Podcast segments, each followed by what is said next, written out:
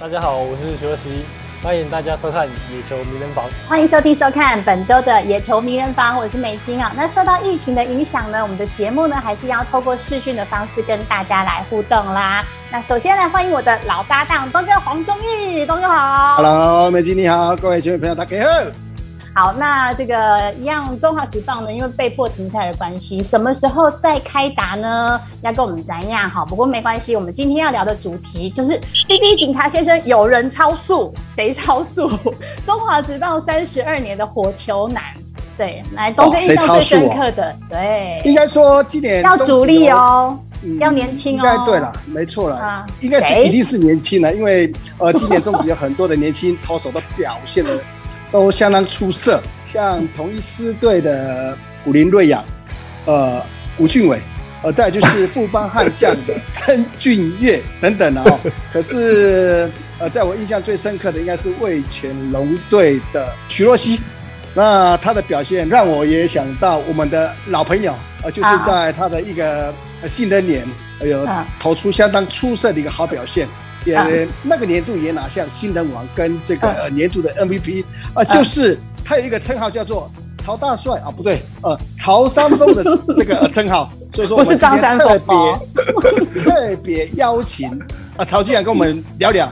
我第一个我第一个要先跟东哥打声招呼，因为东哥是我们的老前辈哦，所以理论上我要先跟东哥打声招呼。东哥早安，哎，早安。美金早安，你早，都是老朋友了。哎，对，只是因为受到这疫情。对对对，最近看到，对，最近看到这个我们的曹大帅非常非常帅气，常常出现在网络上面。对，有很多他的影片。对，有机会。他现在在经营 YouTube 吗？没有嘞。他现在，他现在。其实梅金刚刚讲的都常常出现在这个节目当中，就差野球名人榜而已啦，野球名人榜而已。对，刚好今天，对，刚好今天初登板上的啦。嗯，所以说要隆重去欢迎你啊！所以说用别的一个称号，不要说啊曹俊阳啊，用这个曹曹大帅跟这个曹三丰的这个称号。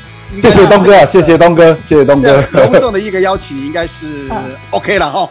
谢谢东哥啊。好，那我们今天要聊的就是那个这个算是少年强投，动不动呢这个时速哈就冲破一五零。那但我想要问一下哈，这个今年哎、欸、这个还算是新人辈出啊。那我们今天主角就先放在徐若曦，因为刚刚东哥有讲到徐若曦。美美静，请问一下，你为什么特别提到这个徐若曦啊？因为她呢初登板虽然只有投了三点二局，但是呢她投了十一 K，嗯，而且她第一。举第一球投出就已经是一百五十二公里的速球，而且重点是他是为全龙队的，龙魂不灭。了解了解。好了，因为他很年轻就刷新纪录。对，不好意思哈，就是刚才我们刚才就在呃介绍呃这个曹俊阳，呃当然我们这一集的一个来宾哈，刚才梅静也提到过徐若曦初登板投第一颗球就是一百五十公里的这样的一个火球。是。那请问我们的大帅哟。第一，初登板第一颗球，球速大概多快？报告东哥，其实坦白讲，二十多年前的事我已经都忘记了。所以刚刚那个梅金有报告说，徐若曦第一球就一百五嘛，对不对？我再问东哥一下，我们那个年代有一百五的投手吗？呃，还是会有啦。我印象比较深刻的应该就是你本人了。哎，好朋友，我我我我整个精神都来了，谢谢东哥哦。今天一直要谢谢东哥呢，不要抓头了。但是你还是要去回复我刚才那个问题。对，那个深刻。其实我当下没有太多的感觉，那唯一有的感觉就是到最后比赛结束拿下胜投的刹那。嗯，因为其实对于球员来讲，过程很容易就会忘记。然后在针对结果来讲的话，因为毕竟你是初登板，呃，又拿下胜利，所以我我倒觉得过程跟结果来讲，我比较记得住结果。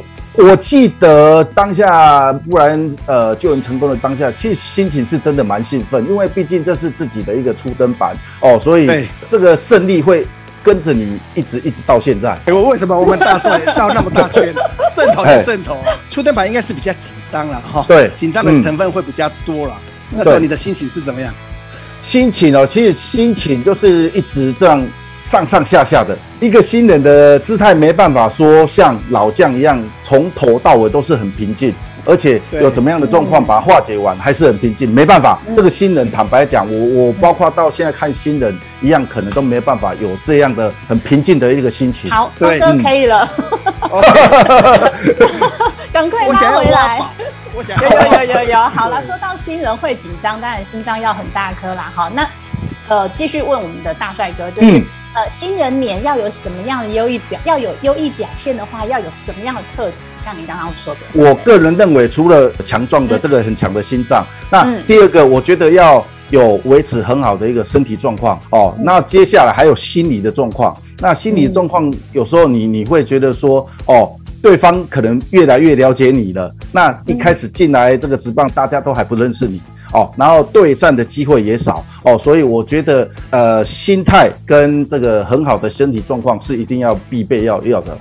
嗯，是，所以其实我们刚在聊的呢，这个今年的这些年轻的强投手，其实呃，普遍看起来好像都有这样的特质，对不对？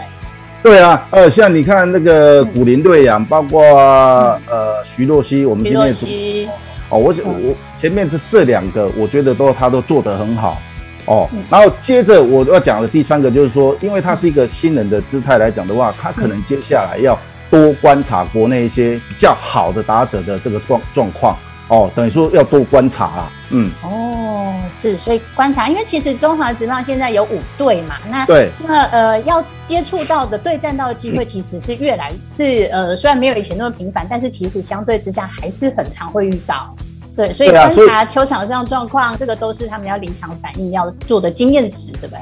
对，你在临场在投球的时候，你必须要要要很快的能够去解决接下来的适应了哈。对对对对。然后不管投休多少天的情况下，他会在休息室看的队友在比赛，这个当下你就是去观察对方比较好的一个打者哦。那这些将来都是你要成长的最大的一个原动力，所以必须要多观察。嗯，那如果东哥以打者的角度来看，你觉得这些优秀的年轻的投手他们的优势在哪里？呃，有三个特点了啊。第一点就是年轻了啊，第二点就是有霸气了啊，第三点就是自信。呃，为什么会要讲到这个三点呢？呃，主要就是如果有新人要在第一年有一个好的一个表现的话，哦，当然你就是要一个相当强大的一个心脏。再来就是自信，嗯，因为你。对这个环境陌生的情况下，包括你对战的这些打者非常非常的一个呃不了解的情况下，当然就是呃你要站在这个投手丘上，你就是要散发出一个相当强大的那种自信，你才有办法去面对这些强打者。而再就是说，你一个新人的一个角色的话，你所碰到的这些应该都是大哥哥们。那呃对于你这个新人投手站在投手丘上，应该你心他呃整个心态上。这些大哥哥们应该都呃都非常清楚，嗯，那相对的，你继续你站在投手球上，就是要有一个相当高昂的那种呃战斗力，跟那个非常有霸气的这个呃外形，才可以去掩盖你在投手球上的那种紧张的一个呃那个心情。对，我觉得基本上一个新人的一个投手就是要有霸气跟自信。那接下来就是在你赛前的一个呃功课做的呃足不足够，投手教练包括总教练。是不是有跟你比较好的一个呃建议，呃，跟这个呃对战的一个策略，再来就是能够呃跟捕手有一个很好的一个沟通，或是讨论要如何去面对这场比赛。我觉得这个都是年轻投手该有的一些。呃，这个呃，心理准备，嗯，是好。那我们继续聊聊到今天的主题啦。因为其实我们在讲说年轻投手，因为毕竟年轻，可能球速很快就可以吹出来。但是像之前曹大帅讲的，像东哥讲的，哎，搞不好你们那个年代还没有办法投到那么快。为什么？我有一个问题，为什么呢？是吗？那个，对啊，对啊，是不是因为测试枪的差别？会，也不是，我就觉得现在一百五这样。我面对的任何一个投手，不管是本土打子啊，投手也好，或是洋投也好，怎么球看起来都是一百五十公里以上的一个速度。其实东哥这么，我待会一讲，我我想东哥可能也稍微会有一些感受啦。就是说，在我们的那那个年代哦，大概九零年代，甚至东哥他们更早八零年代。好好聊天，好好聊天。我们在讲的，我们讲的这些好的技术，其实都是从这个基层慢慢维持到你成棒，甚至进入职场。其实我我这么一想过来，其实真的有三个地方，大概是我跟东东哥这个年代是没有的。第一个，训练的环境哦，包括观念、观念的这个养成，包括所有的饮食，不知道东哥认不认同啊？那我在先讲第一个训练的情况下，训练我们那个年代真的没有太多的教练。包括防务员能够协助你的，刚刚东哥有讲到协助哦，他的捕手、他的投手教练，甚至总教练。对，所以我们那个年代是在训整个训练的环境，真的没有办法像现在这样。哦，再来，职棒打到三十多年了，其实有蛮多的职棒球员退下来，都愿意在基层来做服务。那所以，所以这个情况下，能够带给我们基层很多的球员有正向的、比较好的一个棒球的知识跟观念。再来，很重要的一点，也就是说，现在你看国中生已经涨到一百九的，你看他在饮食方面，其实这个。会讲到训练的环境，训练环境有很多防护员，甚至训练师，他会提供给教练。那教练，呃，因为也有很好的一些资源。哦，所以能够给这些球员有一些补给方面呢、啊，也就是说，再回到训练来讲的话，你训练完重，包括重量训练，很多的情况下，我们那个时候，你在温东哥看看，我们那时候哪有什么叫做高蛋白？所以你看现在的球员做完重量，他知道什么时候要摄取什么东西，对他的恢复会有帮助。我觉得在我们那个年代了哈，东哥，我们那个年代真的都没有看过。不要说我们那个年代了，我们那个时期了哈，在所有的。一个训练的课表大致上都是教练子所开出来的一个菜单，就是呃打击练习两个小时，手背呃这个练习两个小时，呃几乎是没有所谓的一个流程的一个课表来去做安排。比方说啊，你在赛前做什么样的一个 up 那个呃呃传接球，包括在手背训练，包括这个训练的一个呃默契的一个培养，包括在打击这部分要如何做一些分组，或者是做一些呃基本功的一个呃加强。呃，其实在我们那个时期是没有。哦，包括在重量训练这部分的话，也没有那么好的一个课表。你要做怎么样的一个呃重量训练的一些课呃训练重量的任何的一个阶段的一个这个呃分配，那时候我们都没有。哦，其实这个时候选手都相当呃幸运，也相当幸福。呃，像呃现在的这个选手啊，重量训练做完，这个防护员或者是他们的营养师拿着高蛋白从他拿到他的一个身边哈，就是请他喝。当然，我们有一个很好的一个恢复的状况，就是重量训练。做完，仿佛也会送什么给我们来去恢复这个呃体能？一杯五百 CC 的开水，开水 呀，补充水分很重要。对，补充水分，然后能够快速恢复了。现在的年轻投手能够有那么好的一个投球状况，大概都是有一个非常完整的恢复的这样的一个呃配方。有很好的照顾啦，我觉得应该要这样讲哈。对，因为其实大家都知道说投手呢，其实占一整场比赛呢这个七成的胜败的关键。嗯，那尤其是这个先发投手啦，就是譬如说，其实不管是球团啦、教练啦，哈，对投手的保护应该也都是做到无微不至的，对不对？啊，你像以徐若曦来讲的话，以开赛到目前为止，嗯、其实球团也是认同总教练的一个做法啦。哦，所以所以在于保护球员的情况下，嗯、其实。球员这边也受到很好的一个保护。那在这个保护不影响球技的发挥的情况下，其实我觉得倒认为现在这个保护的措施其实是做得很好。那因为 你在保护的措施做得很好的情况下，他慢慢的会把他应该要有的成球技表现出来。因为职棒球员最怕的就是受伤。那很多伤势的一开始它不是伤。它只是疲劳，那很多伤都是因为疲劳的累积，最后变成伤。对，哦，所以我觉得现在以现在国内的教练团的一个姿势来讲的话，其实多半都有考虑到球员这一方面了。对，嗯，是，所以好好照顾之后，就可以让他尽情发挥。对，其实对于这部分哈，我相信对这个曹俊来讲哈，有那种呃切身之痛啊。其实，在他一有完美的那种新人脸啊。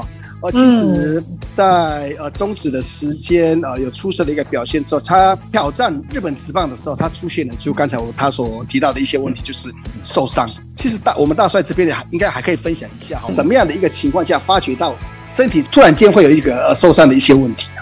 其实受伤来讲的话，我。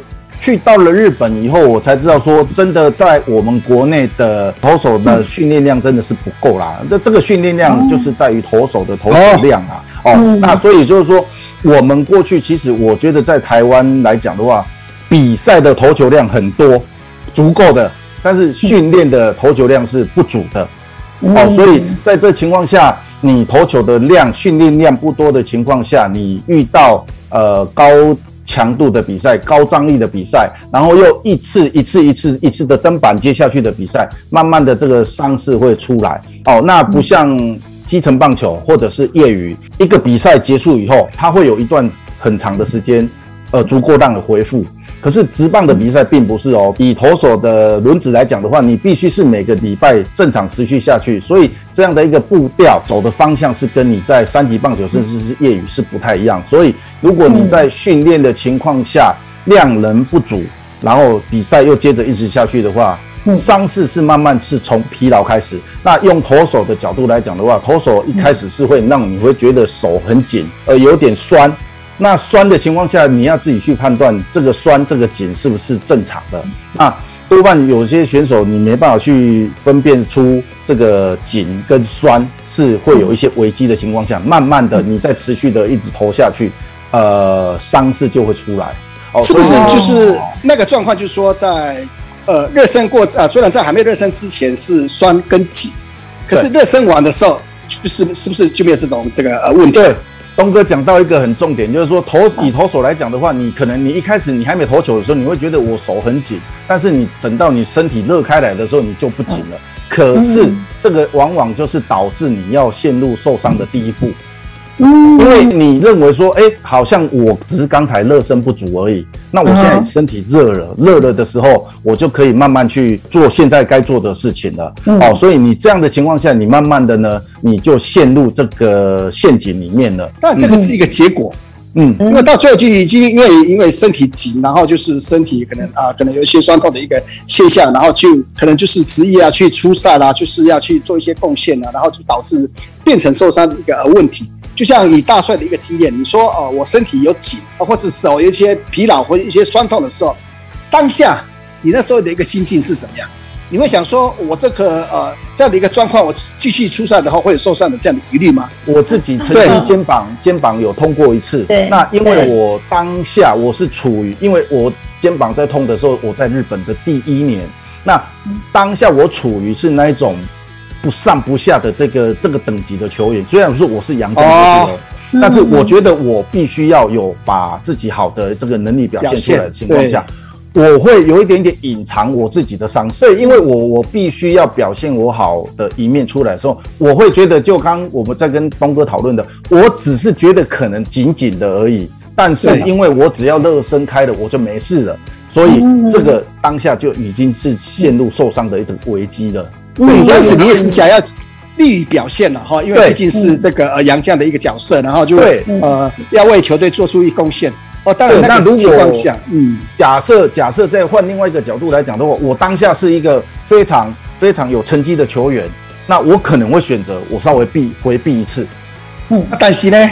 当然有实质成绩的这个投手的话，当然他可以用这样的方式跟球队反映说：“哦，身体身体有点僵硬啊，手有点疲劳啦，身体有点疲劳，我可以能不能跳过这个初赛的机会？”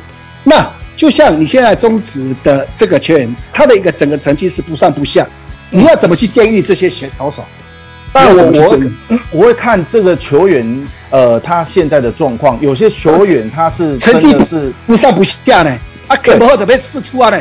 没，我跟你讲，二军呢，有些球员他是心理上的问题，有些球员他是技术能力的问题，所以我觉得，呃，以教练的立场来讲，要很清楚的了解这位球员他是处于哪一个状况。有些球员他是必须你要去开导他的，他球员他的技术是没问题的，但是有些球员就是，就呃，这这个这怎么形容？就是说，他其实他有很好的技术能力，他是缺乏的就是这个啦。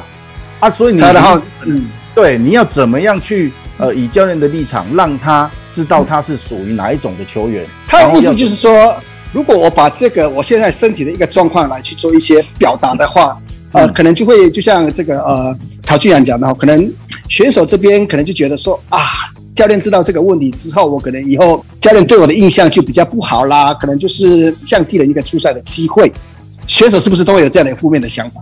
东哥也讲到，因为我们都是当球员出身，我们都当过教练，我们都很清楚，所以有时候球员的他的一举一动，包括他的表现，其实都在教练的这个脑筋的分数里面哦。所以教练，你事实上你真的要很清楚了解这位球员他是不是在动脑筋，他动的是歪脑筋还是正面的脑筋。这个当教练的要很清楚，你一看就知道。对，所以如果你教练没办法了解这样的球员，你只知道他一直做一直做，那他是动歪脑筋给你看的情况下。所以说，呃，嗯呃，曹大帅大帅这边就是能不能去呼吁一下，在呃，有一些选手就是在成绩上，呃。不高不下的那个这样的一个情况的情况下，如果有这样的一个问题，身体上的一些问题的话，你要如何去呃告知这些选手，要怎么样去跟教练做一些这个呃不，因为这样的一个呃回复或是这个呃表达？我我觉得这个教练跟选手之间，他必须要建立一个很好的桥梁。哦。这个是你要怎么样沟通，教练怎么样来协助球员，球员你需要什么部分需要教练帮你协助。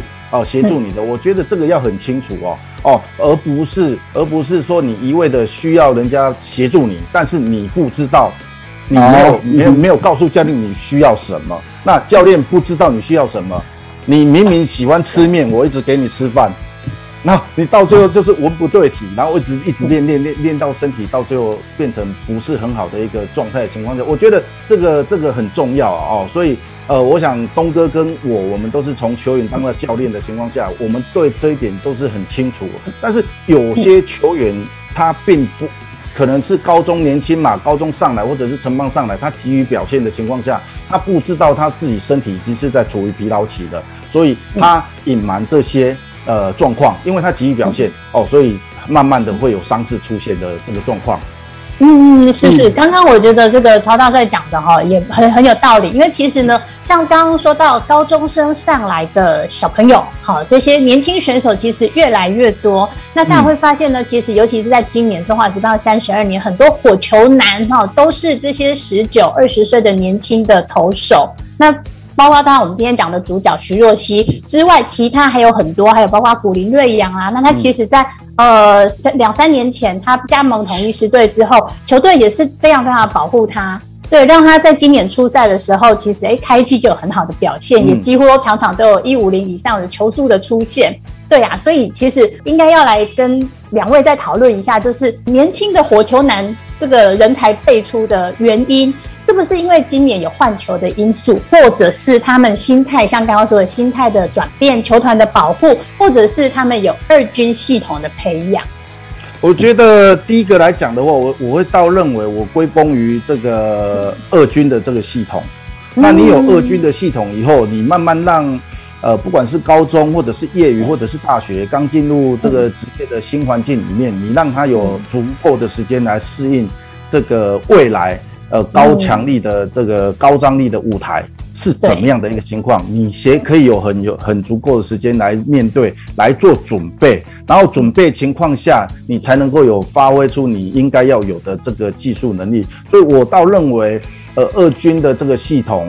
呃，是这近十年来能够培养出一些很好的一个新秀，呃，最大的一个功劳。那当然，刚刚梅金有讲到换球，然后包括呃其他的一些种种的一些状况，我觉得这些都是在比例比较少的一个情况下了啊，所以、呃、有这这些年来。有很好的这个二军的制度，甚至我希望说中华职棒未来能够真的有像日本一样，甚至是美国大联盟有这种新人联盟的，然后甚至更低的这些呃层级哦。日本有三军，呃，美国有新人联盟，呃，甚至有分高 A 跟短 A 哦。我觉得这些都是能够培养出很好的这个新秀主要的一个条件啊。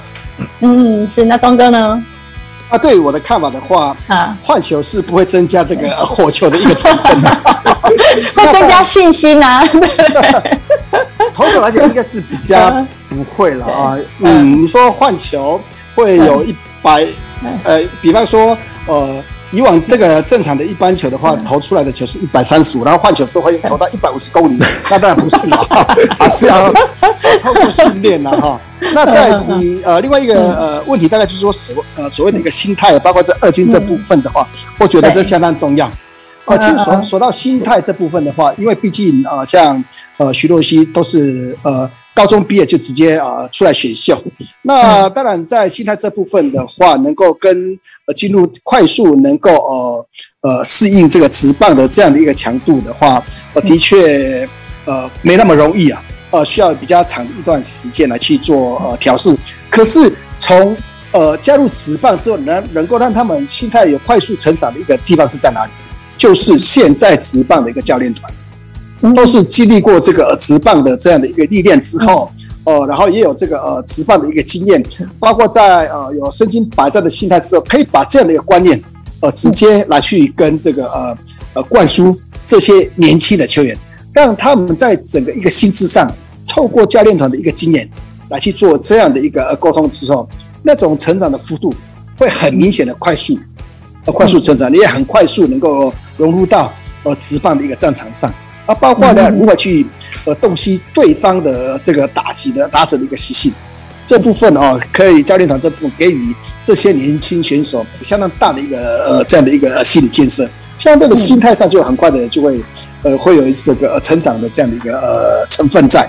那再就是二军呢，刚才就是曹大帅已经到过哈，那我们就能够呃。呃，融入到职棒的一个环境的话，那就是要透过二军，二军的一个训练的模式，要如何让他们在二军呃二军的教练团当中得到很好的一个讯息啊，包括透过二军之后，让他们知道说，哎，呃，在呃二职棒选手的这样的一个状况当中，他们的强度在哪里哦？也透过二军之后，让他们很很快能够呃了解，嗯，这样他们要上了一军的时候，呃。在心态上、心理上就已经完全准备了，所以说进入到一军之后，就完全没有所谓的一个呃适应上的一个问题。呃，进入到一军之后，就可以呃好好去发挥他们的一个潜力。我觉得这样子一个制度，对这些年轻选手大概来说的话，都是有实质的一个帮助。无论是火球男，或者是你是变化球的投手，那投手养成真的是不容易哦。那当然啦，对球投手的保护跟使用上面呢，相信教练团这个教练教练团跟球团哈。都有他们的这个应该算是他们最大的课题啦哈，所以要让投手发挥最大的效用呢哈，就是呃使用说明书，请大家呢 建立好你的 SOP 啦哈。